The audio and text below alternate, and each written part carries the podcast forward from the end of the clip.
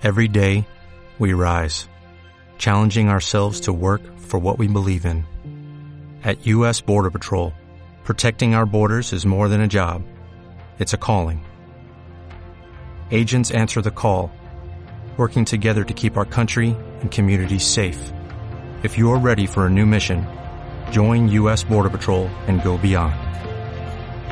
Learn more at cbp.gov/careers.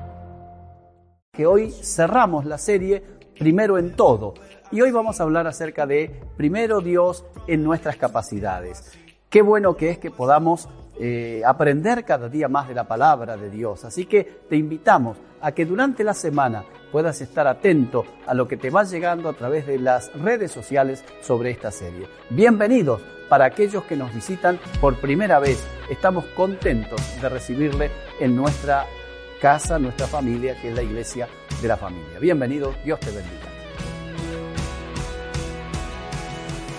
Muy buenas tardes, iglesia, bienvenidos. Estamos llegando al final de nuestra serie y el episodio de hoy, el capítulo de hoy de esta serie Primero en Todo, es Primero Dios en mis capacidades. La verdad que es un tema muy interesante y también creo que muy desafiante para lo que tenemos por delante. Y, quiero decirles que lo que voy a compartir, eh, mucho de lo que voy a compartir, eh, lo estuve leyendo del libro Cura para una vida común, se los recomiendo para que lo tengan en su biblioteca, de Max Lucado, es un libro hermoso.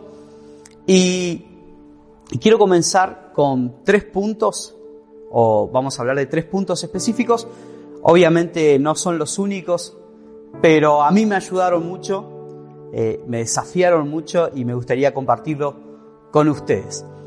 Eh, el primer punto de este mensaje, primero en mis capacidades, es tu diseño define tu destino. Isaías 42.2 dice, yo soy el Señor tu creador, el que te formó desde antes que nacieras y Él te ayudará.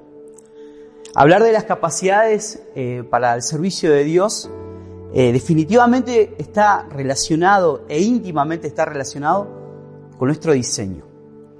Fuimos creados por Dios, fuimos un diseño que no fue hecho al azar. No hay ningún detalle que se escape en el diseño de Dios. Y hablar de nuestras capacidades está íntimamente relacionado con el, con la, con el diseño de Dios. No importa eh, cómo te veas. De hecho, no importa cómo te vean los demás. Tampoco importa cómo te sientas. Fuiste creado por Dios. Y esto es muy importante. Dios te, te diseñó, te formó. Jeremías 5 del capítulo 1 dice, antes de darte la vida, yo te escogí. Y antes que nacieras, yo ya te había apartado para que seas destinado por profeta a las naciones. Qué hermoso que es comenzar esto con estas palabras de los profetas. Saber que somos creación de Dios. No somos producto del azar. Somos creación de Dios, somos diseño de Dios.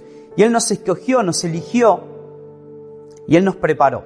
Efesios dice que, que nosotros somos un poema de Dios, somos hechura suya creado en Cristo Jesús para buenas obras, para que anduviésemos en ella. Qué lindo saber que nuestro camino y, esto ya ha sido trazado y está relacionado con el diseño que Dios tiene para nosotros. Entonces para mí era muy importante comenzar desde aquí, saber que Dios tiene un plan perfecto y un propósito para nuestra vida, que no somos producto del azar, que no somos producto de, las eh, meras casualidades del universo, sino que no hay nada que se escape de la creación de Dios. Tus talentos, tus capacidades, todo fue un regalo de Dios y fue parte de su diseño.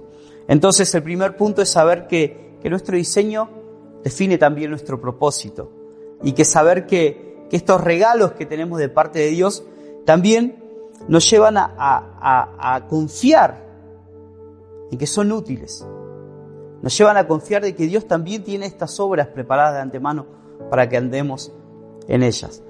Saben que todos los que conocimos a Jesús y que fuimos sellados por su Espíritu Santo, fuimos llamados, como Jeremías, fuimos escogidos. Fuimos llamados, pero muchas veces creemos que, que somos llamados para ser pastores eh, o para ser líderes de alabanza o estos estereotipos eclesiásticos muy del siglo XX y del siglo XXI. No es así.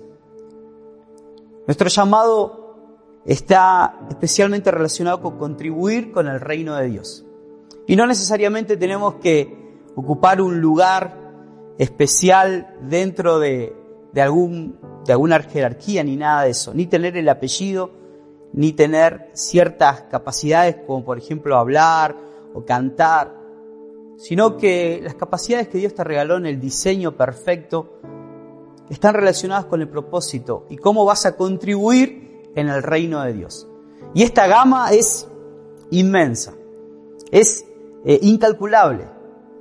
Eh, no es necesario que, nos queremos parecer a otro, queremos ser como tal, está bueno admirar y está bueno eh, tomar cosas de otras personas, pero eres un diseño único y tus capacidades son únicas. Entonces, fuimos llamados para contribuir en el reino de Dios. Y esto es genial. Esto es genial saber que, que podemos contribuir, que las capacidades y los talentos y los dones que recibimos de parte de Dios son para contribuir en este llamado único, en este propósito. Eh, y muchas veces nos sucede que, que podemos pensar, yo no estoy preparado, o no soy la persona indicada, o realmente no, si vos conocieras quién soy yo. Y yo me tomé el atrevimiento de, de, de, buscar algunos personajes, algunos personajes de la Biblia, porque a mí me encanta decirle a la Biblia que ese es el libro de las segundas oportunidades, porque está lleno de, de personas que fracasaron. Y, esto es importante, Dios no usa personas perfectas. ¿Sabes por qué? Porque no hay nadie. No hay nadie perfecto. Solo Jesús. Y Dios usa personas imperfectas, como yo en esta noche.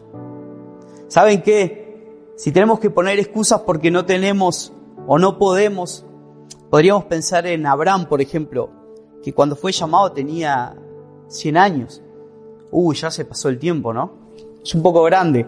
Eh, o, decir, no, esto hay que dejárselo a los jóvenes, yo ya ya pasó mi tiempo. ¿Y qué podemos decir de Noemí que ella era anciana y ya había sido viuda y había perdido sus hijos? Sin embargo, Dios la llamó. O, si querés, podemos pensar en Raab, que fue una prostituta.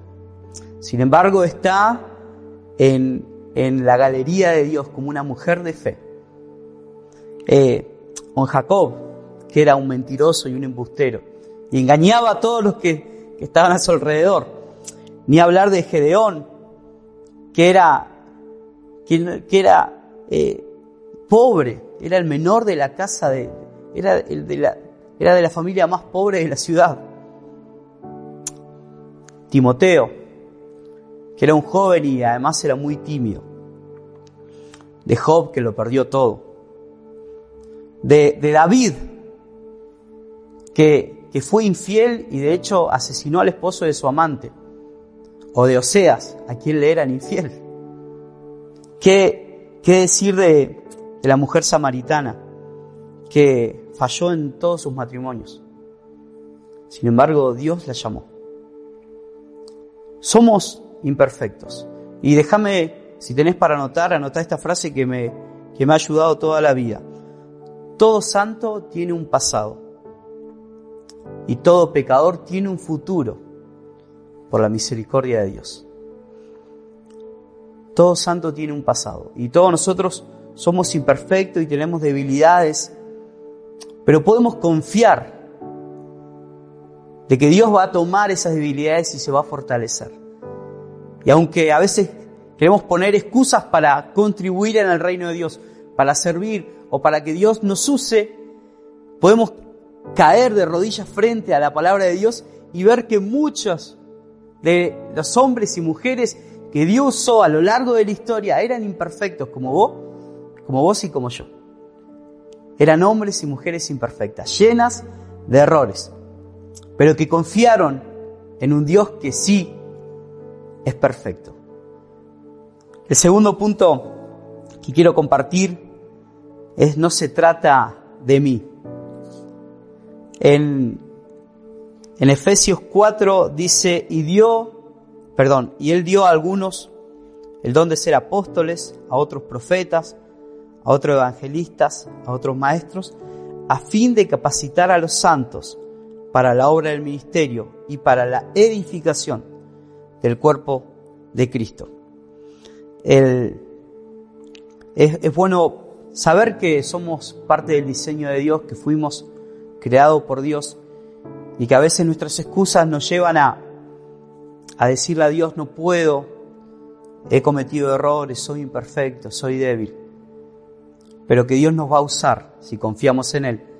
Pero también saber que, que no se trata solo de nosotros, somos parte de una familia. Y en Efesios dice que Dios nos, nos capacitó para la edificación de su iglesia. Déjame decirte que, que lo que Dios te regaló, las capacidades, son de bendición para mí. Y son de bendición para tu esposa y son de bendición para tus hijos. Es hora de ponerlos en mano de Dios para la edificación también del cuerpo de Cristo. Mi papá es albañil, bueno, ya no, ya no, no ejerce, pero yo he tenido la oportunidad de chico de muchas veces ayudarle en las obras, eh, en una edificación, de hecho. Y, saben que eh, es un trabajo detallado, pero es un trabajo que requiere eh, de, la unión de muchos elementos. Y, hay una fábula que yo escuché hace un tiempo, quizás ustedes la conozcan, la fábula de las, de las herramientas, quizás la escucharon. Es, es en el taller del, del carpintero, hay una asamblea importante, las herramientas se juntan porque hay cosas que no cierran, no cuadran. Y entonces toma la palabra uno de los clavos y dice, queremos pedir la renuncia pública del martillo. Él ha tomado, está a cargo de la presidencia, pero queremos pedir la renuncia pública porque es una persona muy dura. Es una persona que siempre cuando tiene que decir algo golpea y la verdad que no, no conviene que, el martillo siga con nosotros. Entonces el martillo dice, bueno, está bien, voy a hacer mi lugar. ¿Quién quiere asumir. Y el tornillo dice, bueno, yo puedo ser, yo puedo asumir la responsabilidad. Y todos dicen, no, no, el tornillo no, porque siempre que queremos hacer algo, da vueltas y vueltas y nunca podemos concretar nada. Así que el tornillo queda afuera. Alguien más, la lija, dice, bueno, podría ser mi oportunidad, me gustaría asumir las responsabilidades. Pero además no, es una persona muy áspera. Siempre tiene algo para decir, no, no conviene. ¿Qué tal el metro? Siempre lineal, recto, justo. Y dice, no, no, tampoco conviene, porque siempre está midiendo a los demás. Y no se escapa ningún detalle. Siempre está juzgando y midiendo, entonces la verdad que no conviene. Y es una fábula un poco graciosa y solamente para hacernos pensar que en realidad cuando llega el carpintero al taller, las toma todas, porque las necesita. Y con las cualidades de cada una, del martillo, de la lija, del metro, de los tornillos, hace una obra increíble. Esto es la iglesia. Somos personas imperfectas, siguiendo a un Dios perfecto. Somos personas débiles, fortalecidas con la fortaleza de Jesucristo. Pero que en manos de Dios podemos lograr cosas increíbles. Se ha subestimado mucho tiempo a la iglesia y por muchos años. Y muchas veces nos hemos subestimado también. Pero confiemos, porque juntos podemos trabajar en la edificación del cuerpo de Cristo. Es hermoso pensar que, que a pesar de nuestras debilidades, y nuestras imperfecciones, Dios toma aquellas cosas que son de beneficio para, para la edificación. Y por último, el tercer punto es actos pequeños, cosas comunes. Zacarías dice, porque los que menospreciaron a los de las pequeñeces se alegrarán. Jesús cuando se acercó a la barca y estaba Pedro con, con, con Andrés en la barca, le dice, Pedro, préstame la barca que quiero hablar, quiero hablarle a esta multitud. Eh, y a nosotros nos parece un tanto romántico, ¿no? Pedro le cede la barca y Jesús habla, pero la realidad es que, que la barca era el medio de trabajo de Pedro, era su instrumento para trabajar. Y quizás hoy Jesús venga y nos diga, préstame tu, tu computadora, préstame tu Uber, tu camioneta, la que usas para trabajar, préstame, eh, no sé, tus lápices, tus, tus pinturas. Las necesito, las necesito. Y a veces nos parece que son cosas pequeñas, que son cosas comunes, pero que Jesús cuando las toma las hace increíble, como la barca de Pedro. Estaba pensando que habrá sido este campesino que estuvo criando un asno por tanto tiempo y de repente llegan y dicen, necesitamos llevarnos este asno porque el maestro lo necesita. Era un simple burrito, pero el campesino nunca se dio cuenta que Zacarías, 400 años antes, ya había profetizado que, que Jerusalén, qué hermosa ciudad, tu Salvador llegará montado sobre, sobre un asno. Cosas pequeñas, cosas comunes que podemos entregar en manos de Dios. Saben que mi abuelo, que era un hombre del campo, un hombre muy sencillo, un día recibió a unos visitantes que querían construir una escuela y estaban buscando un lugar para hacerlo. Eh, entonces le pidieron ayuda y él solamente eh, los podía ayudar llevándolos a recorrer y, y los necesitaba cruzar de una parte del lago hacia otra.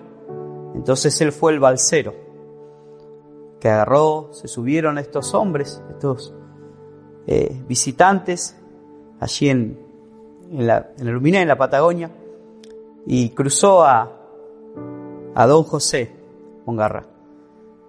Y cruzó, lo llevaron, conocieron, pero mi abuelo nunca se imaginó que después de muchos años eh, allí se construiría uno de los centros comunitarios que fue tan impactante para, para, para aquel lugar, para toda la comunidad de Aluminé y, mucho más. Él solo fue el balsero. Solo recibió a esos hombres y, y los cruzó de un lado a otro. Una pequeñez, algo común. Es ser, es increíble que a veces no nos damos cuenta que muchas cosas pequeñas que hacemos, cosas comunes, si las ponemos en manos de Dios, aunque sean pequeñas, Dios hace cosas, cosas increíbles.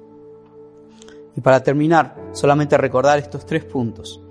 Primero, saber que nuestro diseño está relacionado con nuestro propósito. Fuimos creados por Dios. Nada hay al azar. Nada de los talentos y las, las capacidades que tenés son producto del azar o de la casualidad. Son parte del diseño perfecto de Dios. En segundo lugar, saber que no se trata de mí. Somos y formamos parte de algo más grande que nosotros. No hay nada más, más feliz y más grandioso que, que formar parte de un proyecto que es mucho más grande que nosotros mismos. Este proyecto es la iglesia. Este proyecto es el cuerpo de Cristo caminando por Buenos Aires. Somos algo y formamos parte de un proyecto más grande que nosotros mismos. No se trata de nosotros. Pongamos todo a disposición para la edificación de la iglesia. Y por último, no dejemos de hacer cosas pequeñas o comunes que parecen pequeñas, pero que en manos del maestro pueden ser increíbles. Recordar al balsero, un hombre de campo común, que solo cruzó a un visionario, a un misionero. Y que ese acto sencillo contribuyó para, para una obra que, atraviesa tantas familias y inclusive lo hace conmigo hoy en día. Eh, nada más que, que eso, hermanos.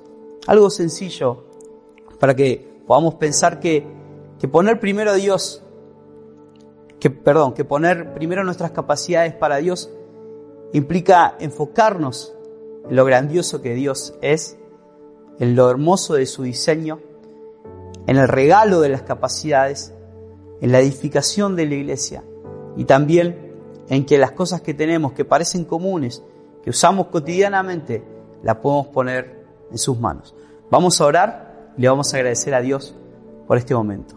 Padre bueno que estás en el cielo, gracias. Gracias porque, porque fuimos creación y un diseño de tu corazón. Porque podemos, como dice tu palabra, saber que fuimos creados y formados y que somos un poema, somos hechura en Cristo Jesús. Gracias. Gracias porque también las bendiciones y las capacidades que muchas veces escondemos porque nos creemos la mentira de que Dios no puede usarme porque, porque soy imperfecto, porque tengo debilidades, caen ante la misericordia de Jesucristo. Saber que todas estas imperfecciones, estas debilidades, se fortalecen en Jesús. Que podemos confiar en que, en que tú estás al control y podemos traer estas capacidades a tus pies para que sean de bendición para nuestra iglesia. Gracias porque nos amas y porque a pesar de nosotros, tú nos usas para contribuir en el reino, para la edificación de la iglesia y para también el cumplimiento de nuestro propósito aquí en la tierra. Te agradecemos por todo esto. Oramos en nombre de Jesucristo, nuestro Salvador. Amén.